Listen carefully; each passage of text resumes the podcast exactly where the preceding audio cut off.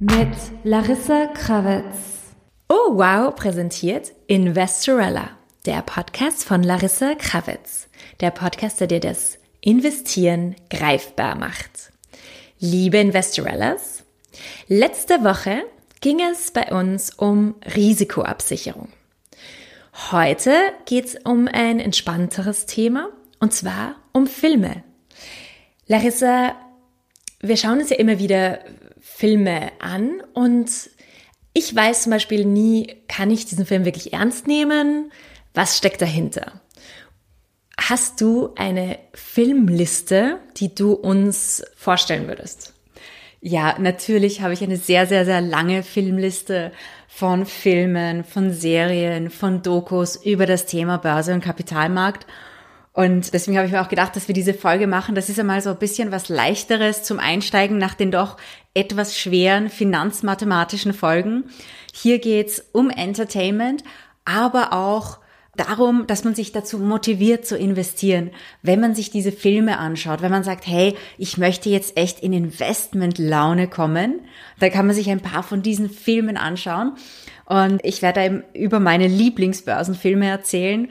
Und manche davon sind sehr realistisch, manche davon sind weniger realistisch, aber alle davon haben auch essentielle Punkte, die man mitnehmen kann als Investorella, um mehr über die Märkte zu lernen, die Institutionen, die Menschen, die dort arbeiten, aber auch gewisse Risiken, die man beim Investment beachten muss. Und man kann ziemlich viel aus diesen Filmen auch lernen. Ja, ja sehr gut. Und gibt's auch einen Film, den du beispielsweise einfach überhaupt nicht ausstehen konntest? Ja, natürlich gibt's den. das werde ich bei jedem, ähm, bei jedem Workshop präsentiere ich ja auch diese Filmliste. Ja. Und da zeigt immer eine Person auf und fragt mich, ob ich The Big Short gesehen habe. Dann verziehe ich erst einmal das Gesicht und sage, Nein, nicht wirklich. Ich habe mir nämlich nur die ersten 20 Minuten angeschaut. Und nach 20 Minuten, ich habe diesen Film mit meinen Freundinnen geschaut, zum Glück nicht im Kino, ähm, sondern zu Hause. Und nach 20 Minuten habe ich gesagt, okay, ich, kann, ich halte das nicht mehr aus. Ich kann diesen Film nicht anschauen, weil es wurde einfach so unrealistisch dargestellt. Und einfach nur, um das zu vergleichen.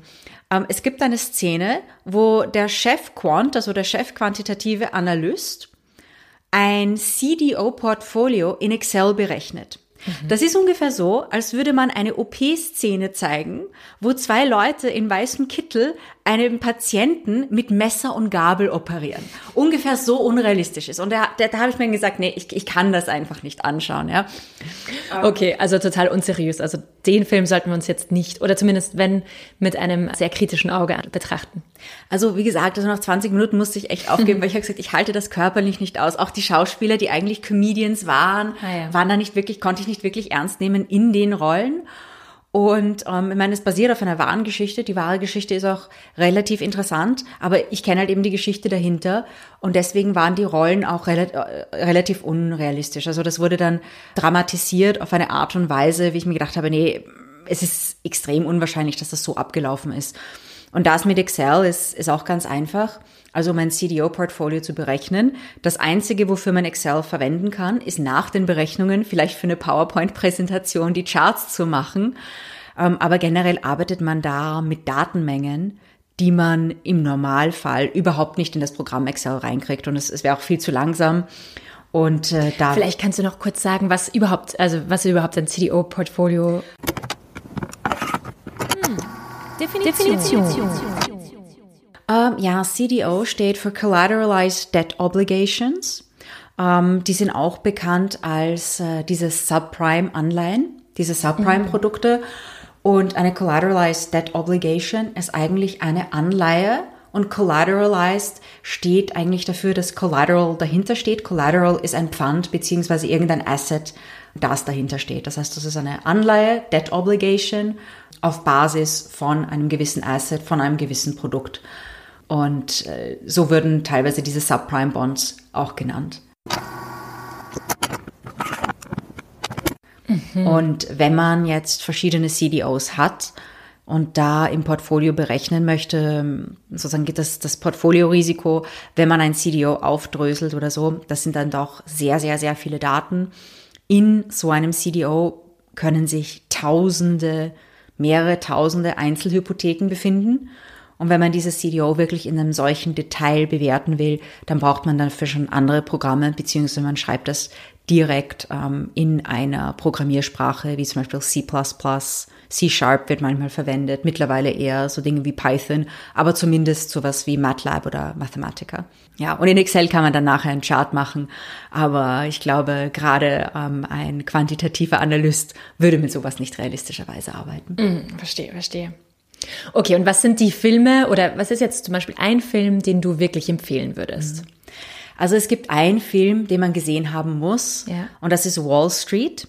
Der Film kam 1987 raus. Also nicht The Wolf of Wall Street, sondern Nein, nicht Wall The Street. Wolf of Wall Street, sondern nur Wall Street äh, mit Michael Douglas, Charlie Sheen und Daryl Hannah.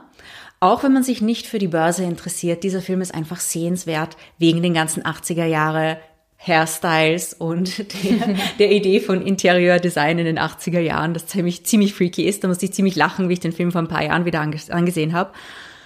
Und der Film ist wirklich, wirklich gut gemacht, weil Michael Douglas echt ein Wahnsinn ist in diesem Film. Und es gibt eine Ansprache, die er in diesem Film hält, die ist bekannt als die Greed is Good Ansprache. The point is, ladies and gentlemen, that greed, for lack of a better word, is good.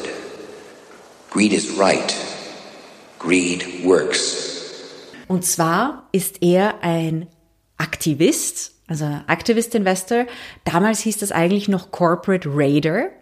Warum? Weil Aktivisten in den 80er Jahren teilweise auch Unternehmen aufgekauft haben oder Anteile aufgekauft haben, um die Unternehmen zu zerschlagen, weil sie gesagt haben, dass der Zerschlagungswert höher ist als das Unternehmen, so wie es jetzt existiert. Zum Beispiel, wenn es ein schlechtes Management hatte oder eine schlechte Zukunftsprognose. Und da geht er eben in die Hauptversammlung von einem Unternehmen und plädiert dafür, das Management auszutauschen, weil das Management einfach zu teuer ist. Und da hält er dann diese Greed is Good Ansprache, die einfach legendär wurde. Und jedes Mal, wenn es eine Finanzkrise gibt, gibt es immer in den Finanzmedien den Artikel mit der Frage, is greed really good? Und das ist auch so ein bisschen ein philosophischer Diskussionspunkt geworden mit der Zeit. Auf Basis genau dieser Ansprache, die einfach genial geschrieben wurde und von Michael Douglas absolut genial vorgetragen. Und der restliche Film ist auch so aufgebaut, dass man wirklich die Charaktere versteht und die nachvollziehbar sind. Ja, also der äh, Charakter von Charlie Sheen, das ist einfach ein junger Mann, der in der Finanzindustrie nach oben kommen möchte, um jeden Preis. Und der dann auch Dinge macht, die eigentlich nicht okay sind. Das zeigt zum Beispiel auch, wie kompetitiv diese, diese Industrie überhaupt ist. Und er macht dann Dinge eben, um den Gordon Gecko, den, den Charakter, den der Michael Douglas spielt, zu beeindrucken und beginnt für ihn zu arbeiten. Das ist auch eine sehr, sehr interessante Dynamik. Und man muss auch bedenken, dass teilweise dieser Film auch auf wahren Begebenheiten basiert. Also es ist nicht ganz korrekt, also es ist nicht alles wahr, ähm, was in diesem Film gezeigt wird, aber dieser, diese Hauptperson von Gordon Gecko basiert, man munkelt immer wieder ähm, auf der Person von Michael Milken, der wirklich ein Investor, ähm, Hedgefondsmanager in den 80er Jahren war. Und was können wir auch konkret als Investorellas von diesem Film sonst noch lernen? Also, ohne irgendetwas spoilern zu wollen, das ist ganz, ganz wichtig. Deswegen muss ich aufpassen, was ich jetzt sage. Es geht in dem Film unter anderem auch um Insider Trading. Und das ist ein ganz, ganz wichtiger Punkt, ähm, den man aus diesem Film lernen kann. Insider Trading generell ist, wenn man tradet, auf Basis einer nicht öffentlichen Information. Das ist im Normalfall eine Information, die man gar nicht haben sollte. Also zum Beispiel Mitarbeiter eines Unternehmens ähm, dürfen auf internen Informationen, auf Basis von internen Informationen nicht Aktien kaufen oder verkaufen.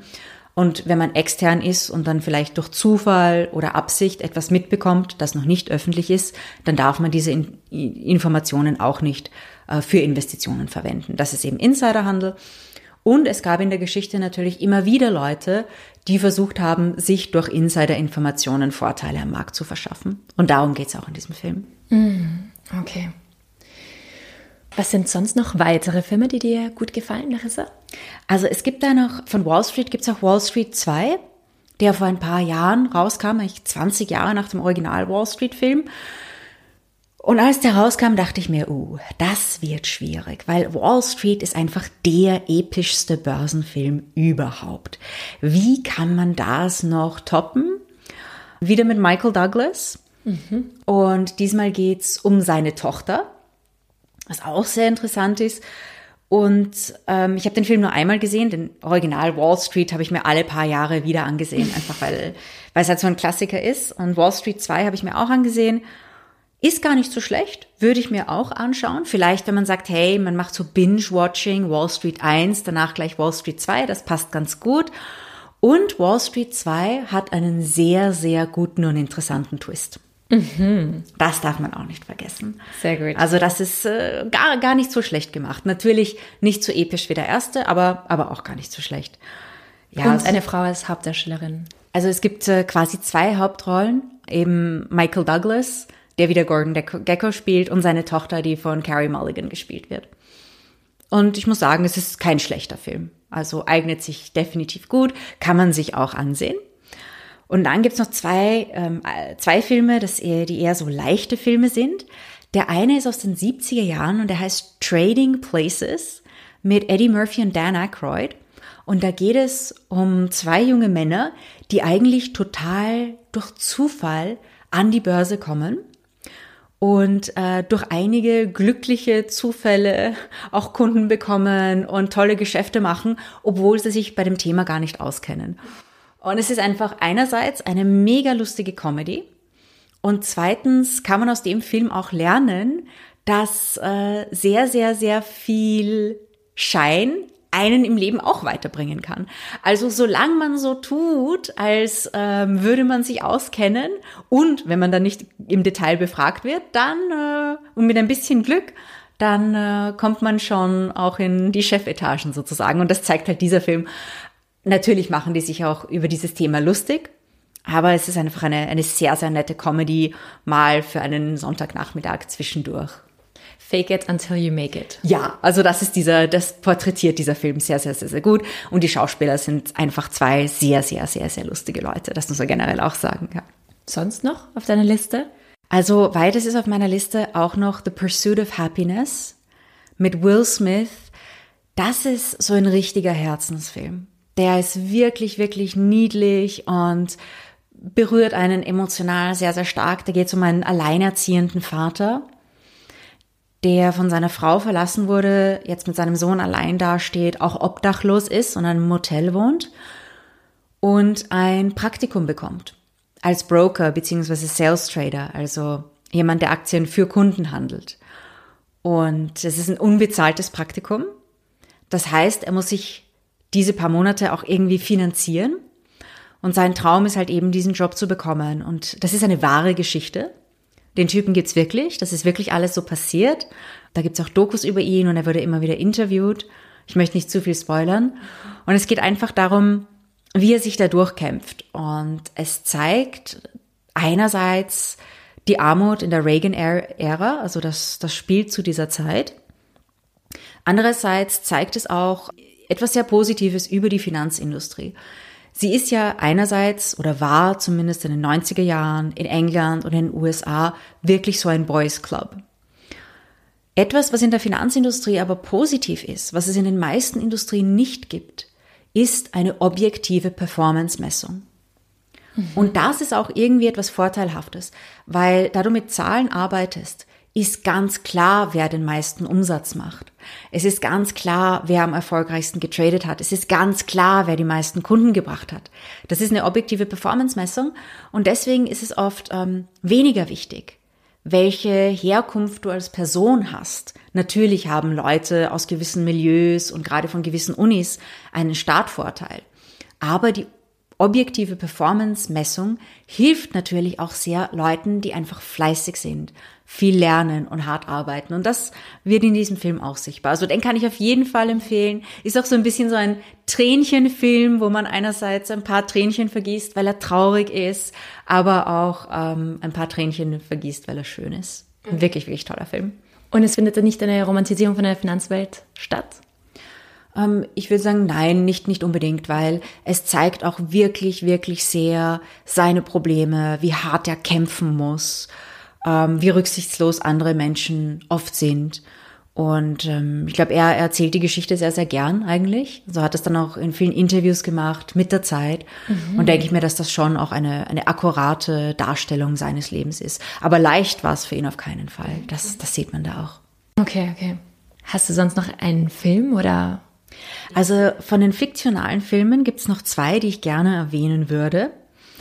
Der eine ist gar nicht mal so bekannt, ist aber ein richtig wichtiger Film und der heißt Boiler Room.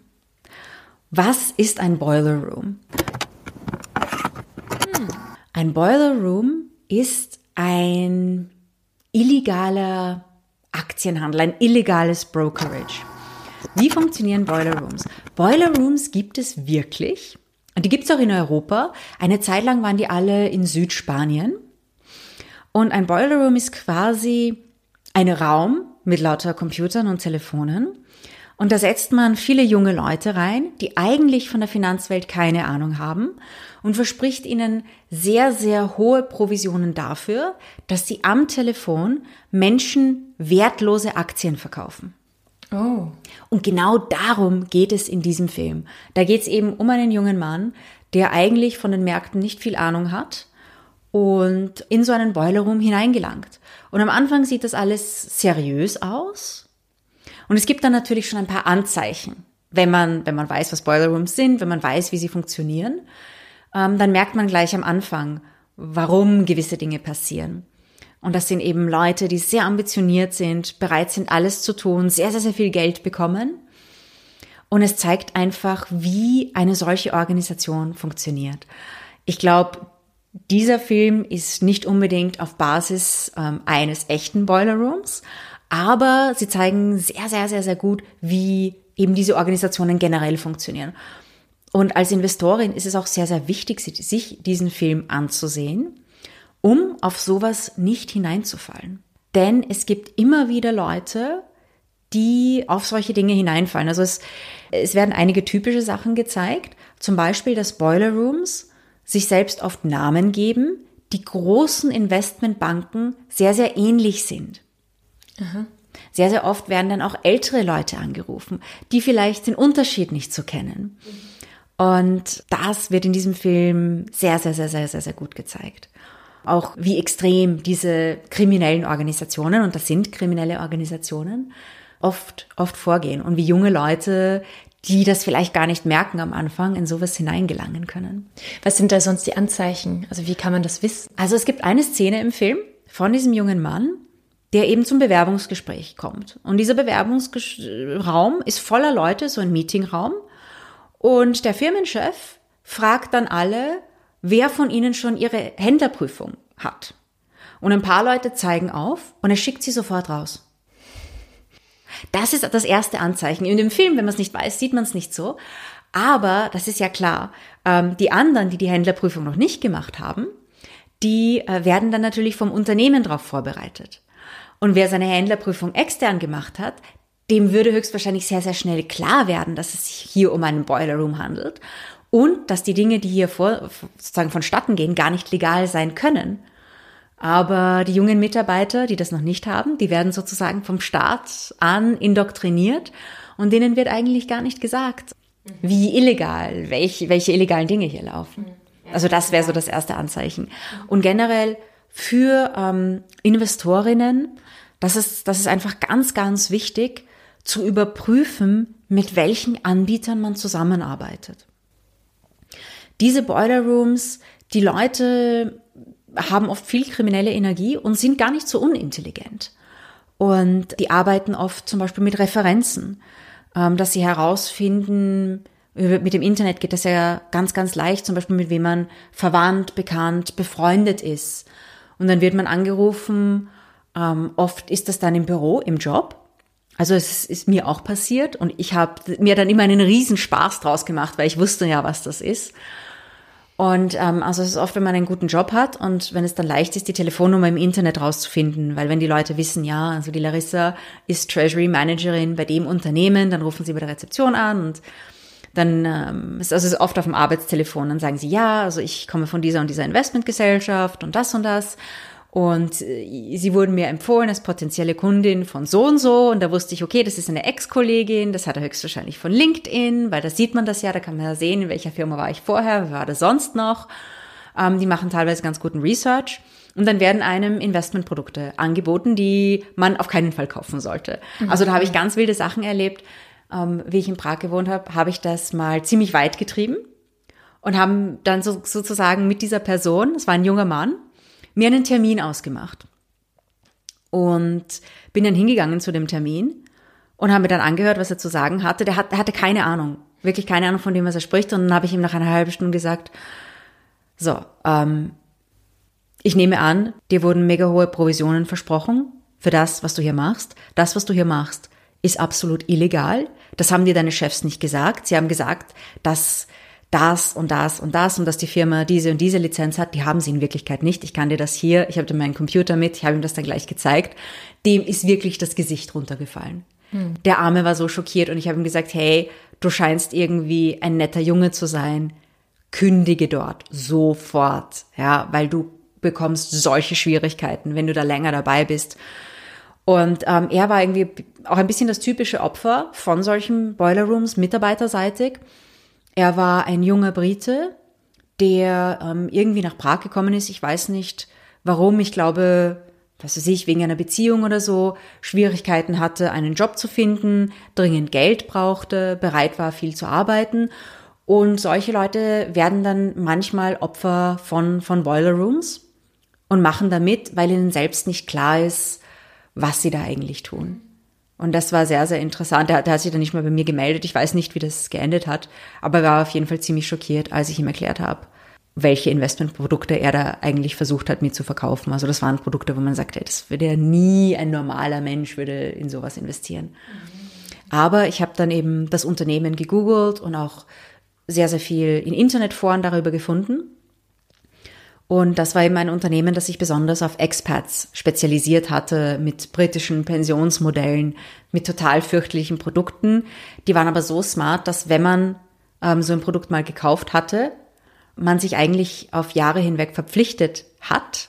Und das Schlimme war, dadurch, dass die Leute im Ausland waren und die eine Lizenz hatten, ich glaube, es war auf Jersey oder Guernsey, eine von diesen britischen Channel-Inseln, war es extrem schwer, aus diesen Verträgen rauszukommen, wegen der rechtlichen Zuständigkeit. Das heißt, ich habe dann in Internetforen viel gelesen über Leute, gerade im, im arabischen Raum, zum Beispiel britische Leute, die in Dubai gearbeitet haben, in der Öl- und Gasindustrie, also Leute, die nicht in der Finanzindustrie waren äh, und sich somit mit Finanzprodukten nicht so gut auskannten, aber viel Geld hatten.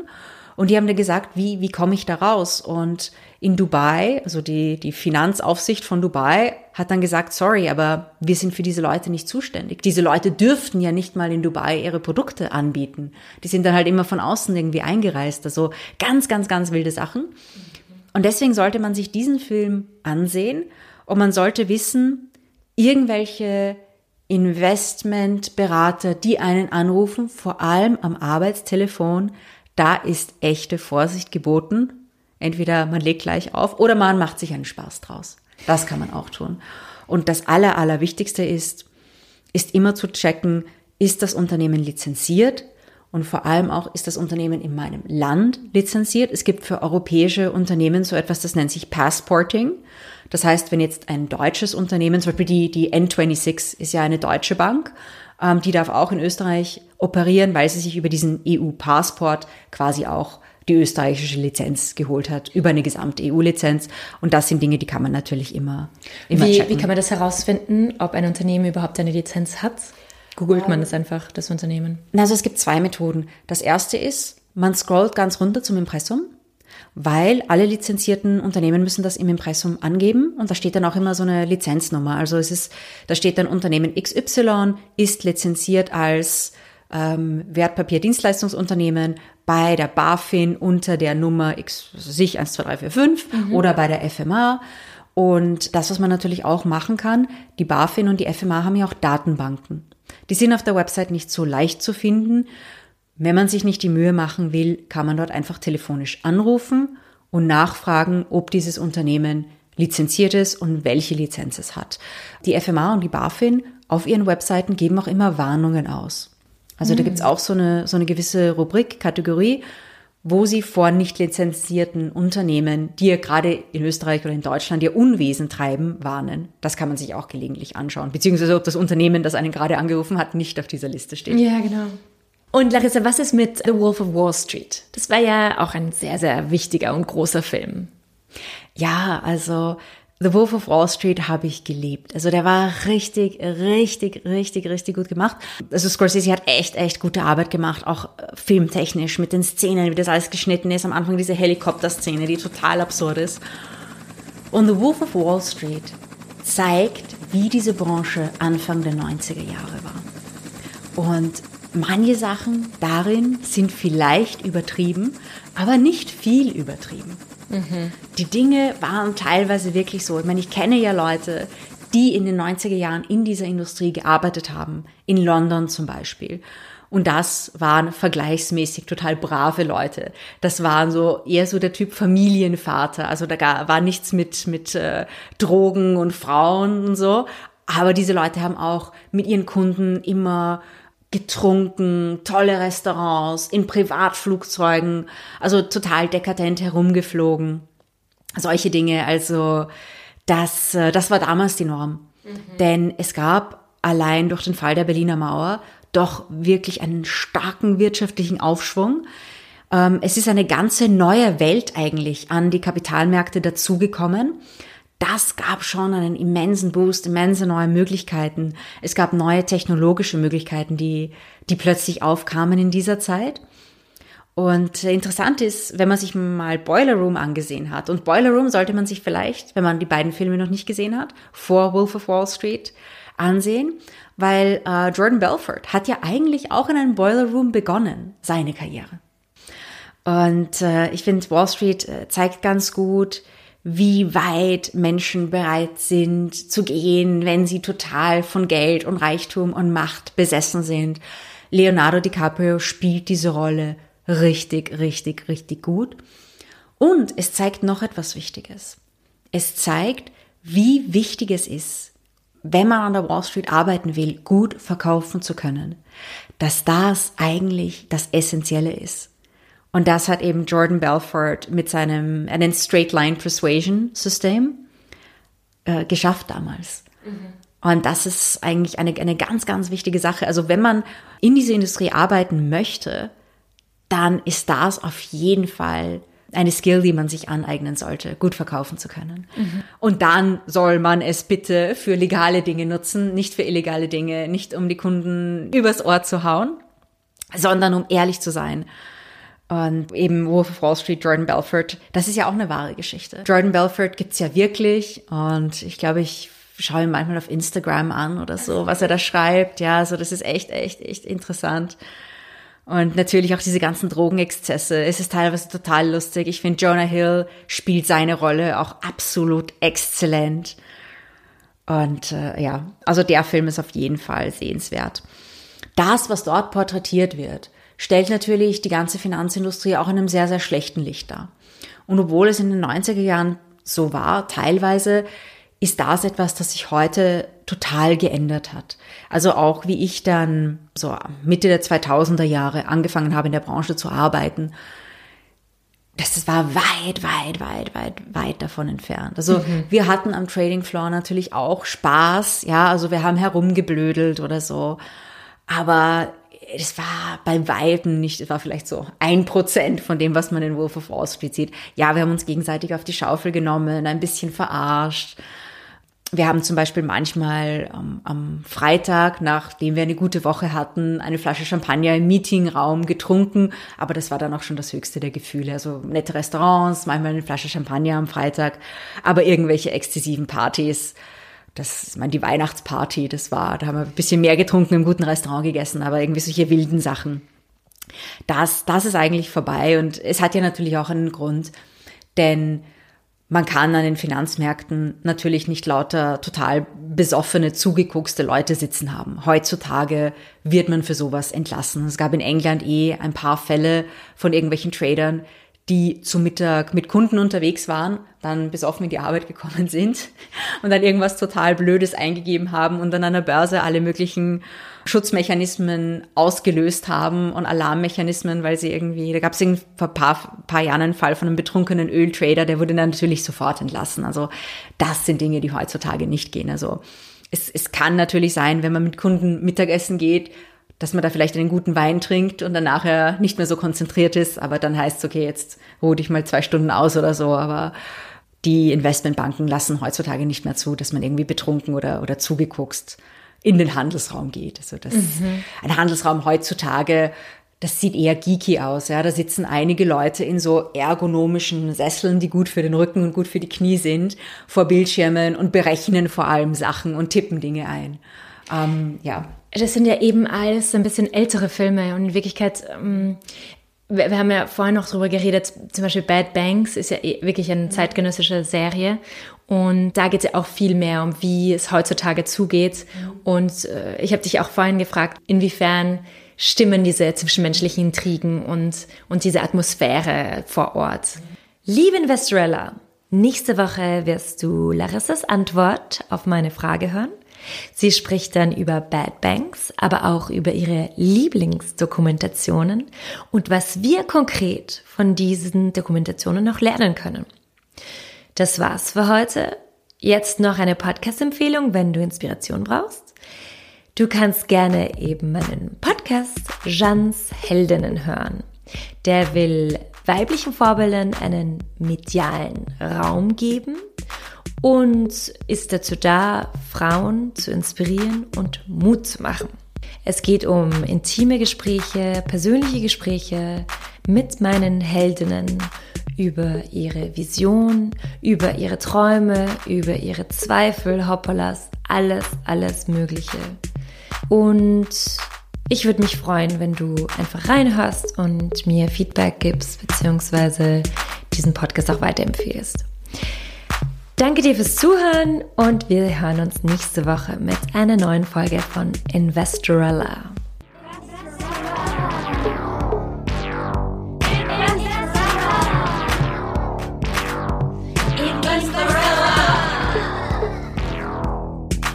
Mit Larissa Krawitz. Dieser Podcast wurde präsentiert von Oh, wow.